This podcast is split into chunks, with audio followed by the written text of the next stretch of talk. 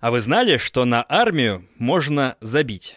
Тебя туда вызывают, тебе там не нравится, и ты просто садишься на автобус и едешь домой. Очень тупая схема, но она работает. Так поступил наш сегодняшний герой. Забил один раз, его посадили в тюрьму. Забил второй, снова тюрьма. Третий — тюрьма. А вот четвертый... Вы не поверите, что случилось на четвертый раз. Узнаете, когда дослушаете выпуск до конца.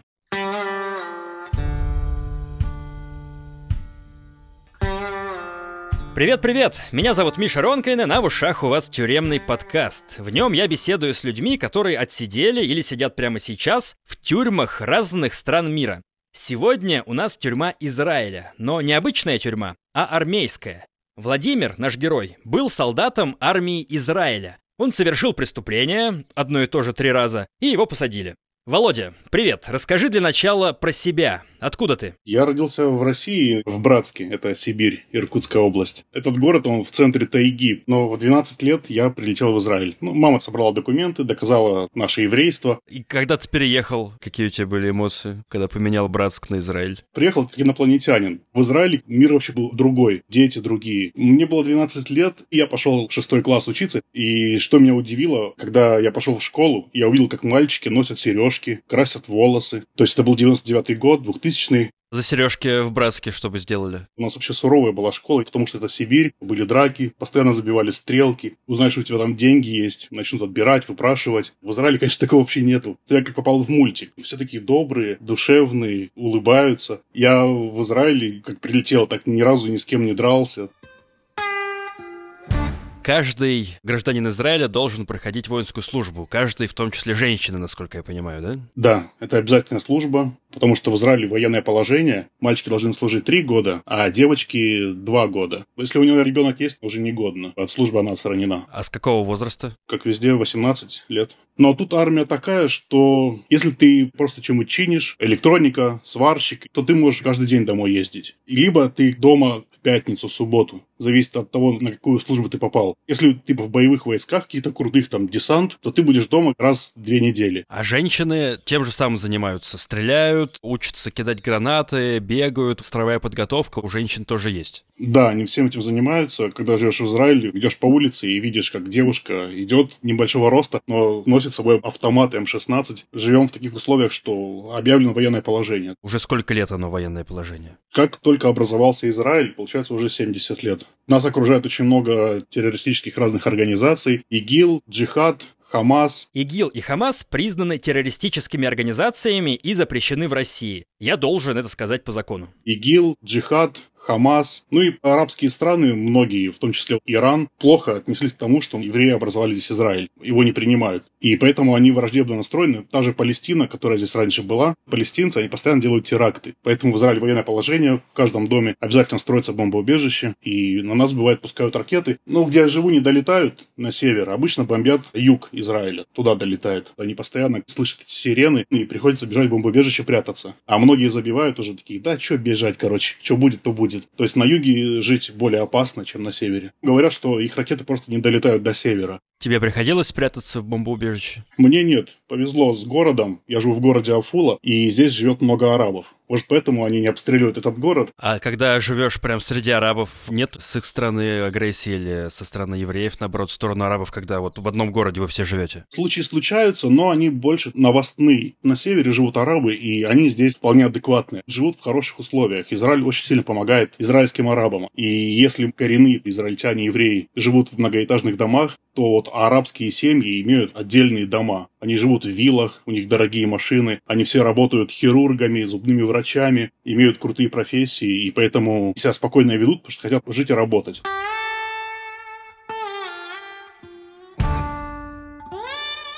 Давай перейдем к твоей службе в армии. Это, получается, какие годы были? 2007-2008 год, когда я служил. Ты с радостью пошел служить? То есть нет такого, что у вас откосить хотят, пытаются как-нибудь по здоровью, как в России? Откосить не пытаются. Когда идешь в Израиле служить в армию, ты всегда надеешься, что ты с армией что-то получишь. Армия дает тебе профессии, бесплатно делает права, выдает всякие корочки, бумажки. И моя история такова, что я, когда учился в Израиле в школе, я учился плохо, много прогуливал, перспектив не было. И когда мне пришла повестка, я обрадовался, что я пойду в армию, и, может быть, я в армии кем-то стану. Подумал, что я вообще пойду в боевые войска, и там буду делать себе карьеру, как многие в Израиле делают. Так и получилось. Я получил высокий профиль. Профиль дают высокий, если со здоровьем все хорошо. Я попал в десантные войска. И перед тем, как туда попасть, нужно пройти сначала подготовку боевую. 2-3 месяца. То есть обучают основам. А потом тебя уже направляют в десантные войска. Причем парней обучали девушки-сержантки. Они кричат, заставляют бегать, прыгать. В один момент у меня из пупка пошла кровь.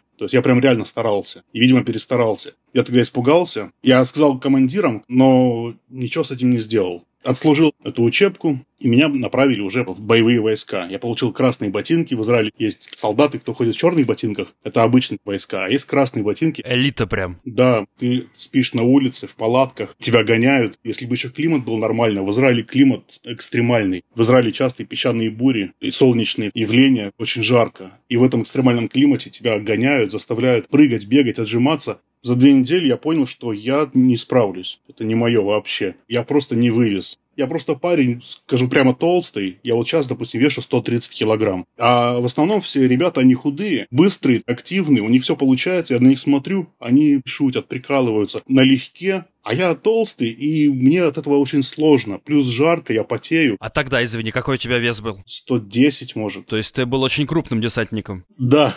Но я надеялся, что я похудею, но в итоге я только набирал вес. Только набирал вес в армии, ничего себе. Там, кстати, кормят хорошо. И что случилось, что произошло дальше? Я пошел к командирам, сказал им, я не справлюсь. И напомнил, что у меня есть травма, говорю, когда я был на учебке, у меня кровь из пупка пошла. Они меня послушали, и на следующий же день отправили меня к врачу. Врач на меня посмотрел, говорит, тебе нужно делать операцию. Там у тебя скапливается грязь в пупке, и нужно это все вытаскивать. От этого, возможно, ты полнеешь, кстати. Он дал бумагу, и эти командиры не стали меня мучить. Увидели, что я не хочу, плюс у меня какая-то травма, и меня убрали легко с боевых войск и направили меня просто на обычную рабочую базу, где чинили танки, сваркой, электрикой занимались. Ботинки красные отобрали? Да, стал ходить в черных. Отобрали автомат, кто находится в рабочей базе, они ходят уже без автомата. Ну и слава богу, потому что когда с ним ходишь, ты его постоянно теряешь, забываешь. Если, допустим, ты его забудешь в душе, в туалете или где-то, командир увидит, что ты без автомата, то могут тебя на 10 дней отправить в тюрьму в армейскую. Поэтому за автомат нужно тут держаться очень сильно. То есть ты должен все время ходить с автоматом вообще? Да, всегда. Даже когда тебя домой отправляют, ты едешь домой в автобусе с автоматом. У тебя случалось такое, что ты в туалете забыл автомат? Да, постоянно. Просто меня проносило, что меня никто не видел. А я постоянно иду в душ, ставлю автомат, помылся, ухожу. Проходит полчаса. Такой, «А, где автомат? Бегу, думаю, блин, да бы кто-то чего украл. Я представляю, как в каком-нибудь торговом центре заходишь в туалет, а там автомат лежит.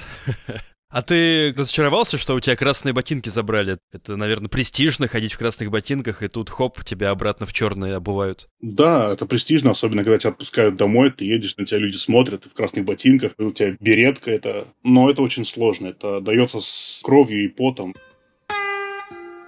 Но ты в армейской тюрьме не за забытый автомат, но так и оказался. Как? Я когда попал на рабочую базу, понял, что там делать нечего. Я как солдат, как рабочий просто не нужен. Дело в том, что на такие рабочие базы набирают людей с гражданки по профессии. В основном на этих базах работают специалисты в той или иной области. Все солдаты просто на побегушках у этих людей. Принеси то, подай то, и это еще в лучшем случае, если повезет. Мне не повезло. Им вообще моя помощь была не нужна. Они любят прийти, быстро сделать и уйти. А все эти помощники их будут только задерживать. Поэтому они говорят, ну иди поспи. А это получается ремонтная база? Да, ремонтная база. Нас забирал автобус каждое утро, как школьников. Отвозил на базу, я там спал до 4 часов, ходил в столовую, кушал, приезжал автобус, забирал меня домой. И так каждый день. То есть ты жил э, с мамой в своем обычном доме? Да, на тот момент это было только самое начало моей службы. И я понимал, что я так проведу следующие два с половиной года. И я начал с этого приунывать. Мне это просто надоело. Я просил, чтобы перевели в другие какие-то базы, как-то со мной работали. Я стал просить, дайте мне выучиться на права, я буду водителем. Они отвечают, нам водители не нужны. Ну и что я тут буду делать? Два года так вот просто сидеть, права не дают. Я понимаю, что у меня служба досталась вообще легкая. Единственное, что мне скучно там. И вот это вот меня мучило. А офицеры, которые твои начальники, они как бы видят, что ты спишь и ничего? Меня не заставали в спящем положении, но вообще там тоже такие командиры, что просто ходят с одного здания в другое, какие-то бумаги подписывают. У них тоже, я думаю, служба вообще не слишком сложная. И что произошло дальше, когда ты приуныл? Я подумал, я просто теряю время. И в один день я просто забил. Я не поехал на базу. Я остался дома. Я подумал, что, возможно, на гражданке пойду, может, работать куда-то. У меня мама работала уборщиком. Хотела как-то помочь, а армия на тот момент платила вообще копейки. Еле-еле на сигареты хватало. 300 шекелей. Это 80 долларов. Итак, ты не поехал в армию и никого не предупредил, ни офицерам, никому ничего не сказал? Да, просто остался дома. Первые мысли были, типа, а вдруг на меня просто забьют и все. Но нет, через две недели за мной приехали молодые солдаты, которые тоже проходят службу, одели на меня наручники. И я такой, ну все, мам, пока. Мама в шоке. А как мама относилась вообще, что ты в армию не ходил? Ну, она, конечно, нервничала. Я ее успокаивал в том, что я на гражданке, может быть, что-то найду. Но проблема в том, что я и на гражданке в итоге ничего не делал. Я просто сидел дома, играл в компьютер. И, конечно, ей это неприятно это все видеть, потому что что с сыном происходит, непонятно. Почему у него все похерилось. Учебу не закончил, с армией какие-то проблемы. И тут еще в тюрьму меня забирают первый раз вот на 10 дней. Что произошло дальше? Тебя начали судить сначала или тебя сразу кинули в какую-то камеру? Сначала кидают камеру одиночную, и ты в этой камере в часов 8 сходишь с ума, потому что ты не можешь нормально и постоять, и полежать. Полежать не на чем. Там просто так скамья, только такая каменная, она неудобная. Походить негде. Камера маленькая для одного человека. А какого размера она? 3 на 3 метра. И первое, что бросилось в глаза, все камеры, и все вот оно сделано в таком мрачном стиле. Сначала я подумал, что неужели у них нет денег для того, чтобы все обустроить делают нормально. А потом я подумал, может, у них специальный такой стиль средневековый. Очень выглядит все плохо. Условия максимально ужасные. Это камера предварительного заключения, да? То есть э, тебя там до суда держат? Да, подготавливают документы. То есть это здание тюрьмы или здание суда? Там все вместе. Заходишь в одно здание, потом в другое, третье. Только для солдат. Там в основном обычные солдаты, которые просто проходят также службу. Они привозят заключенных, они как бы и надзиратели над ними. Там и девушки, и парни, и все вместе. Ну, кто судит, конечно, офицеры, которые в армии уже очень много лет, полковники, командиры, генералы. А как суд проходит? Все происходит очень быстро. Отводят в кабинет, там сидит армейский генерал. Он спрашивает, почему не приехал, что случилось первый раз хочется максимально там все честно говорить. Ты думаешь, раз спрашивают, значит им интересно. Но потом становится понятно, что спрашивают для формальности. И он тебе дает срок. Первый раз это 10 дней тюрьмы. Ну, а потом отводят уже в камеру, где сидят такие же, как ты. И когда ты услышал этот э, приговор, какие у тебя были ощущения, эмоции? Ну, я подумал, 10 дней немного. Посижу, подумаю а может потом вернусь к службе и буду порядочным солдатом. Потому что мне потом сказали там же, что то, что дома сидел, и то, что потом еще отсидел в тюрьме, ты это будешь дослуживать в армии. То есть весь твой срок теперь будет не просто три года, а три года еще и месяц, который ты дома сидел и в тюрьме. Я-то думал, что я сижу дома, и мой срок уменьшается. Да, солдат спит, служба идет. В России есть такая поговорка. В Израиле она не действует, видимо. Солдат спит, служба замораживается. Скорее так. Друзья, есть просьба. Если вы впервые слушаете тюремный подкаст и он вам нравится, подпишитесь на него. Жмахните на сердечко, чтобы оно из серого стало красным. А если вы уже подписаны, то поделитесь подкастом с друзьями. Вот прям пришлите ссылку на этот выпуск кому-нибудь в личку или отправьте в групповой чат в телеге или в WhatsApp. Хочу, чтобы тюремный подкаст слушало больше людей. Просьба закончена. Спасибо. Ты в одной камере все 10 дней сидел, да? Да, в одной. Когда ты туда вошел, что ты увидел перед собой, что там было? Потерянные ребята со спуганными глазами, которые просто сидят и не понимают, как им жить дальше. Это армейская тюрьма, где ребята просто обычные, простые. Это не тюрьма, где сидят за ограбление, за угон. В камере 10 человек, очень много именно русскоговорящих. Были, конечно, и марокканцы, и евреи, и израильтяне коренные, но их почему-то было меньшинство. В основном в тюрьме в армейской сидят два типа людей. Кто просто ушел домой в самоволку, перестали приходить. И вторые, те, кто забыли автомат в туалете. Сколько дают, кстати, за потерю автомата? Также примерно 10 дней. Кроме непосещения и потери автомата, еще там кто-то за что-то сидел или вот только две причины? Есть еще причина, она более суровая. Это если ты в армии переспал с девушкой потому что парни и девушки служат вместе. И такие тоже случаи бывают, когда девушка пожаловалась. То есть э, и девушки, и парни служат прям в одних подразделениях? Да, на всех базах. И спят в одних казармах? Нет, в разных. Стоит просто два здания. В одном парни, в другом девушки. Но в столовой, когда перерыв, отдых, можно пойти, пообщаться. А в тюрьме только парни сидели? В тюрьме, да. Для девушек есть другая тюрьма. И как выглядит камера? Камера выглядит ужасно. Двери, стены, все такое толстое, огромное, страшное на вид. Прям камера из средневековья. Двухъярусные кровати. Есть телевизор один, по которому крутят новости. Переключать возможности нету, да? Нету никакой возможности, да, они включают пульт. У них туалет стоит посередине. И это самый кринжовый момент, когда ты хочешь по-большому, ты идешь, и все это слышат. Посередине камеры прям туалет стоит? Да, примерно. Кабинка, плохо закрываемая. Неприятный момент тот, что в этих камерах и днем, и ночью всегда свет включен. И это доставляет реальную проблему, потому что хочется спать, а эти лампы, они яркие, они светят на тебя, и очень сложно уснуть. И поэтому большинство, кто сидит в армейских тюрьмах, просят родителей привезти шапку, которую натягиваешь на голову и закрываешь ей глаза. Называли в то время ее гондонка.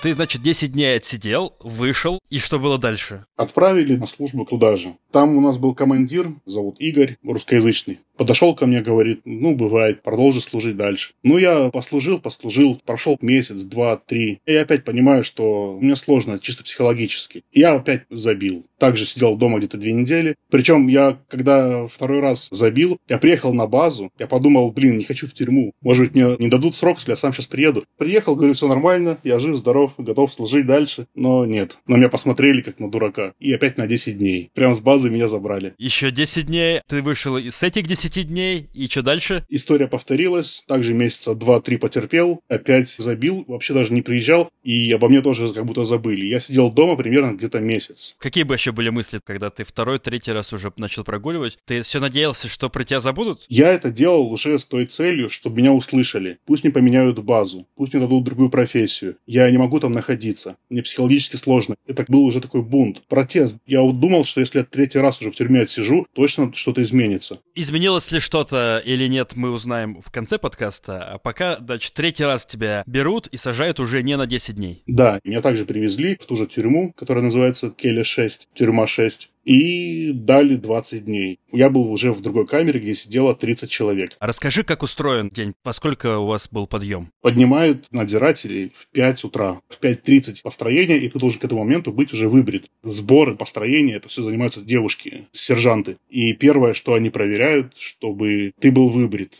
Она подходит, проводит тебе по щеке карточкой. Если ты не побрился или плохо побрился, иди брейся. И пока он идет бриться, все остальные стоят, ждут. И так она каждому подходит, смотрит, чтобы был выбрит. А бреешься ты где? То есть у вас в камере прям были где-то раковины, да, с зеркалом? Нет, на улице отдельное здание небольшое, где были туалет и душевые кабинки. То есть, а камера не закрывается? Камера, конечно, запирается. И из камеры, получается, есть два выхода. Один выход, где вот камеру закрывают, а второй выход на улицу. Дворик такой небольшой, чтобы по нему гулять. В него можно выйти свободно. В этом дворике стоит туалет и душ. Но из этого дворика ты не можешь никуда выйти, только зайти обратно в камеру. То есть там нету крыши, это прям место, где можно прогуляться под небом? Да. Вот такой большой, рассчитанный на много человек. А какого размера камера? Камера длинная именно. Как вот если в ряд положить 15 человек, потому что двухъярусные кровати. Почти вплотную друг к другу стоят кровати? Да расстояние впритык, чтобы человек мог пройти боком между кроватями. Кроме кровати там ничего нету, только выход во дворик и в туалет. И телевизор в камере. Если ты говоришь, что камера длинная, то получается те, кто в одном конце, не видят телевизор, который стоит в другом конце. Да, верно. Поэтому, если что-то интересно показывают, все подходят прям впритык к телевизору. А так в основном на фоне он играет, и мало кто его смотрит. Распорядок дня, вернемся к нему. Значит, в 5.30 построение во дворике или прям в камере? Во дворике. Мы выходим во дворик, сержант идет, проверяет, все ли в порядке с кроватями, все ли проснулись, мы стоим, ждем. Это вообще любимое занятие в этой тюрьме. Все время построение, когда просыпаешься перед столовой, перед сном построение. Пересчитывает постоянно заключенных. Она называет имя, говоришь «я». А насколько они агрессивные, эти надсмотрщики, охранницы? Я не встречал сильного агрессивного настроения. Я просто видел, что если в мелочах что-то не то, то они громче орут, заставляют. А если он не подчиняется или что-то натворил, его тут же берут, уносят в карцер, в одиночную комнату, комнату, потому что ребята сидят в камере, 30 человек, и бывает шумят, спорят, орут. Ночью хочешь спать, нет, найдутся два чувака, которые сидят и всю ночь болтают. Многих это бесит, могут встать, дать по морде, завяжется драка, и кого-то уведут в карцер. Драки у вас там случались? Бывали, конечно. Нет такого, что все себя ведут хорошо. Всегда найдется кто-то, кто делает какую-то проблему. Происходит конфликт. Поэтому они стараются быть строгими, чтобы и мы, их видя, тоже боялись. Что происходит после утреннего построения? Куда вас отправляют? Нас ведут в столовую на завтрак. Обедают и завтракают вместе с нами охранники, только за отдельным столом. Кушают то же самое, что, в общем-то, и мы кушаем. А раздают, как в школе, на подносе? Да, и в армии также, и в тюрьме армейской. Чем кормят? Гарнир, рис, картофель, мясо разное, котлеты, курица, овощи, сосиски вкусные. Они могут из одного и того же придумать разные блюда. Мне нравилось, как готовили, потому что я живу с мамой и вспоминаю, нас там кормили какой-нибудь крупой. Я такой, о, мам, давай также эту крупу приготовим. Вот, то есть реально вкусные вещи, которые потом даже на гражданке хочется опять поесть. Соусы дают э, ко всему этому там? Там дают только кетчуп. А из напитков что? Чай. И, значит, вы завтракаете, рядом с вами завтракают надзиратели, и что происходит дальше? Вас уводят обратно? Нас уводят в камеру, проходит часа 4. Сидите, получается, до обеда, свободное время, да, ничего не происходит? Да, опять идем в столовую, опять же, построение всегда. И после обеда нас отправляли на работы. Отправляют только тех, кто себя хорошо ведет, кто не делает проблем. То есть работа — это привилегия? Да, это привилегия. Там завод небольшой. Ощущение, что он нужен просто для того, чтобы размять руки зэкам, чтобы просто чем-то позанимались. Там ничего серьезного нету. Просто какие-то детали пыльные. И нужно воздухом их продуть, чтобы они были без пыли. Потом их поставить куда-то. Они там стоят, опять пылятся. Потом опять нужно через неделю опять пыль сдуть. Тырили оттуда всякие штуки, потому что там очень много всего, очень много разных деталей. В камеру проносится где-то в трусах, в носках. Шмонают, ну так, для вида. Кто-то по деталям чайник собрал, чтобы в камере чефир пить. Сколько времени у вас была рабочая смена? Часа два где-то. Потом вас ввели в камеру, и до ужина тоже свободное время у вас? Да. отбой во сколько? Условный отбой в 9. Но люди могут не спать. Главное не шуметь. Чем вы занимались в свободное время? Можно поспать. Кто-то занимается творчеством. Меня там, допустим, научили из бисера делать паучка. Из хлеба четки там делают. В нарды, в шахматы разрешено играть. Плюс, когда там сидишь, каждую неделю зачисляют на счет 6 виртуальных шекелей. Там стоит магазинчик, и ты можешь эти 6 шекелей потратить на что-нибудь. Ты на эти 6 шекелей можешь купить целую пачку сигарет. Она противная, как прима русская. Пачка сигарет стоила ровно 6 шекелей. Напитки разные, Нести, Кока-Кола, 3 шекеля. И полтора шекеля чипсы, и полтора шекеля шоколадка. Так, и что там еще есть? Можно родственников попросить, они привезут книжки. Книжки можно любые, сидишь, читаешь. Помню, с нами там сидели два брата-близнеца, и они были накачанные, они были здоровые, и они постоянно занимались спортом. Отжимаются, приседают, занимались йогой. Я с ними занимался, мне было интересно. Близнецы-то что сделали? Они одновременно еще и закон нарушают, настолько они похожи? Они вместе э, не приехали на базу. Они всегда все делают вместе. Они учились вместе, в армии вместе. Там даже у них есть какие-то документы, что им нельзя быть далеко друг от друга очень долго, потому что им становится плохо. А кто тебе там еще запомнился? Какие там сидели люди? Там сидели ребята, которые реально были на палеве и говорили, у нас в камере сидят те, кто ничего не сделал специально, к нам подсели, чтобы типа за нами следить. И они пытались найти, кто из нас сидит подставной. И даже кто-то им помогал, чтобы досье найти на каждого и почитать, кто за что сидит. Потом это как-то замялось, просто забили, потому что не нашли. Как ты думаешь, э, действительно там есть подсадные такие ребята? Возможно, в этом есть зерно логики. В Израиле есть такая служба, называется Моссад. Разведка. Они внедряются в арабские разные страны и выдают себя за арабов. Возможно, эти люди в будущем идут работать в разведку. И они таким образом, может быть, учатся, набираются опыта. Зэками посидеть, выдать себя за своего и посмотреть, какие можно ошибки выявить с этого. Я как-то снимал квартиру в Петербурге, ну, долгое время, и мне нужно было ее обставить, а денег у меня особо не было. Я тогда небогато жил. И я начал ходить в Икею, воровал всякие штуки, и в том числе ковры я воровал. Квартира у меня была достаточно большая, там 100 квадратных метров, ковров надо было много. Я беру ковер по привычке в Икее свернутый и выхожу просто через кассы с лицом кирпичом. У меня была такая схема, я просто брал и выходил, и все. Там в очереди обычно стоят кассиры, не следят, кто там проходит мимо касс. Охранник там один на 20 касс тоже не смотрит. И прокатывал обычно. И тут, внезапно, в этот раз охранник решил почему-то подойти ко мне проверить чек, которого, разумеется, не было. Чека нету, он меня берет под ручки, заводит в какую-то их там э, камеру икеевскую охранную, где охранники эти сидят, и начинает расспрашивать, что как. И я не знаю, что мне в голову пришло. Я ему говорю,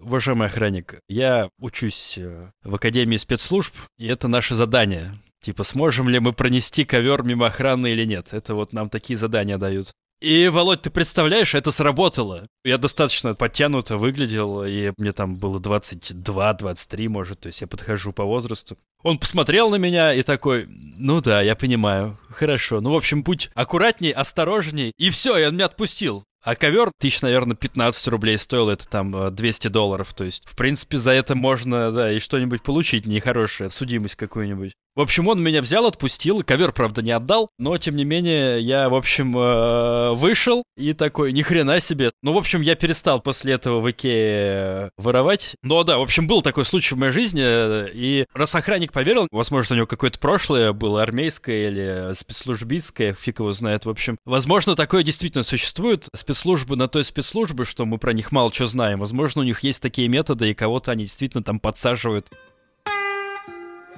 Вернемся в тюрьму давай. Передачки, свиданки какие-то были там? Да, родственники там в определенный день могут приезжать. И там есть телефон, и можно было звонить. Я просил привезти мне книжки, шоколадки, конфеты. Мама приехала, я с ней посидел, поговорил, попрощались, и нас заводят в помещение, где сидят все зэки, которые уже пообщались с родными. И ждем час, пока все уже поговорят, пообщаются. И пока мы там сидели, все друг друга угощают. Там всем что-то приносят. Такой праздничный день, родственники приехали. Камеру почему-то нести нельзя, и поэтому все съедали там все на месте. А то есть в камеру вообще ничего нести нельзя из того, что тебе передают? Еду нельзя. Можно было книжки, вещи, четку. Но еду, ты сказал, можно было купить в вашем магазинчике. Да, там стоит ларек, где стоит охранник. То есть у вас деньги были, получается? Это деньги виртуальные. Ты просто знаешь, что у тебя на счету 6 шекелей. А извне нельзя было деньги положить на этот счет? Нет, нельзя. Это просто счет, который тебе начисляют внутри тюрьмы. Такая замкнутая тюремная экономика. То есть ты там работаешь, да, и только эти деньги ты можешь потратить там. Ты их получаешь не потому, что ты работаешь, а просто потому, что там сидишь, потому что ты там есть. Это всем зачисляется, даже если ты на работу не ходишь. А если ты ходишь на работу, то тебе еще какие-то дополнительные деньги кидают на этот счет? Нет, то, что ходишь на работу, за это ничего не дают.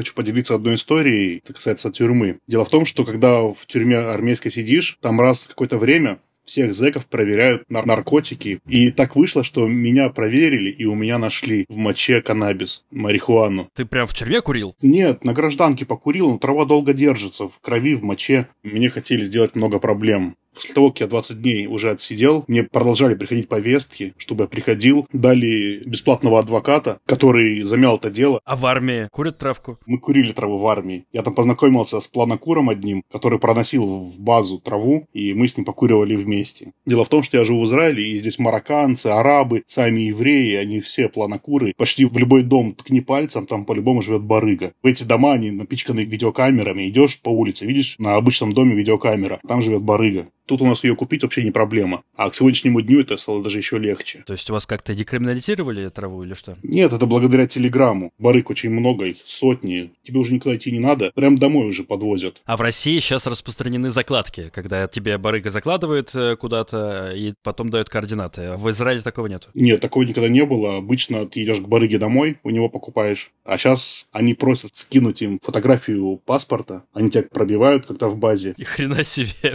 траву по паспорту. Да, отправляешь по телеграмму паспорт, пробивают тебя адрес, называешь. Ты им должен сказать, в чем ты будешь. Какая футболка, какие штаны. Либо курьер приходит на своих двоих, но в основном они на машине подъезжают, ты ему деньги, он тебе траву и все. Когда они подъезжают, они же уже, получается, с наркотой. Как они проверяют по телеграмму, что тот, кто скинул паспорт, и тот, кто заказывает, одно лицо. Ты же можешь скинуть фото любого паспорта, а сам быть ментом на самом деле. Много машин проезжает, и много людей проходит. Ты же не знаешь, кто из них барыга. Человек стоит на адресе. Они могут посмотреть то лицо, которое было на паспорте или нет. Если все совпадает, то к тебе подходит барыга и совершается сделка. Что вас грозит за наркотики в Израиле? Какие у вас заключения? Тюремный срок лет 8 где-то, если ты продаешь. Если ты просто употребляешь, тебе ничего не будет. До такой степени, что многие тут могут идти по улице, курить марихуану, и ничего ему за это не будет. Просто пальцем погрозят и все. Разрешена у нас медицинская марихуана, медицинская травка, она очень крутая, сильно вставляет. Если получится выбить у врачей справку, то ты можешь легально ходить курить. Упомяну, что наркотики зло, друзья, не употребляйте наркотики, то, что вы сейчас слышали, исключительно в просветительских целях и научно-популярных.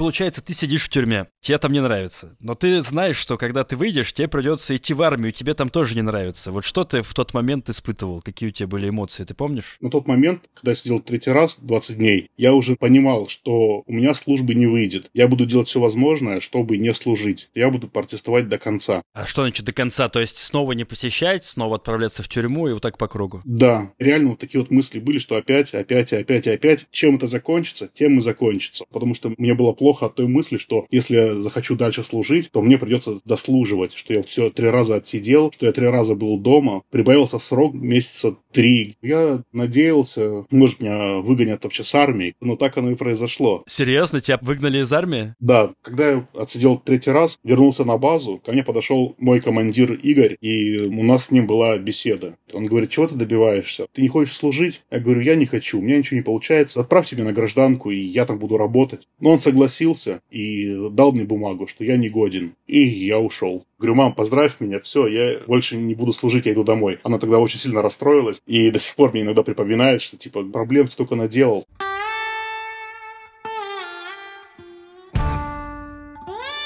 Каким-то образом последствия того, что ты сидел, на твоей жизни отразились? Армия, тюрьма, это на мне очень сильно отразилось. Я потом из этого в депрессию впал и замкнулся очень сильно. Сейчас ты как тюрьму вспоминаешь эту? Какие у тебя эмоции? Ну, сейчас я это уже вспоминаю как некое приключение. Как пережитый опыт. Я понимаю, что все сложилось, в принципе, неплохо. Володя, тебе спасибо большое за этот рассказ. Это очень интересная история про израильскую тюрьму для солдат. Желаю тебе делать так, как ты хочешь, и чтобы тебе ничего не мешало. Спасибо большое. Очень приятно было пообщаться. Пока. Друзья, спасибо, что дослушали этот выпуск. Дополнительные материалы к подкасту, фотографии, видеоблог нашего героя, где он рассказывает про свои похождения в Израиле, уже в моем телеграм-канале. Ссылка в описании эпизода. Переходите, смотрите, подписывайтесь, на подкаст тоже подписывайтесь и друзьям о нем рассказывайте. Услышимся с вами ровно через неделю, в следующий вторник. Меня зовут Миша Ронкайнен, монтировал подкаст Николай Денисов, продюсировал Максим Кремнев. Пока!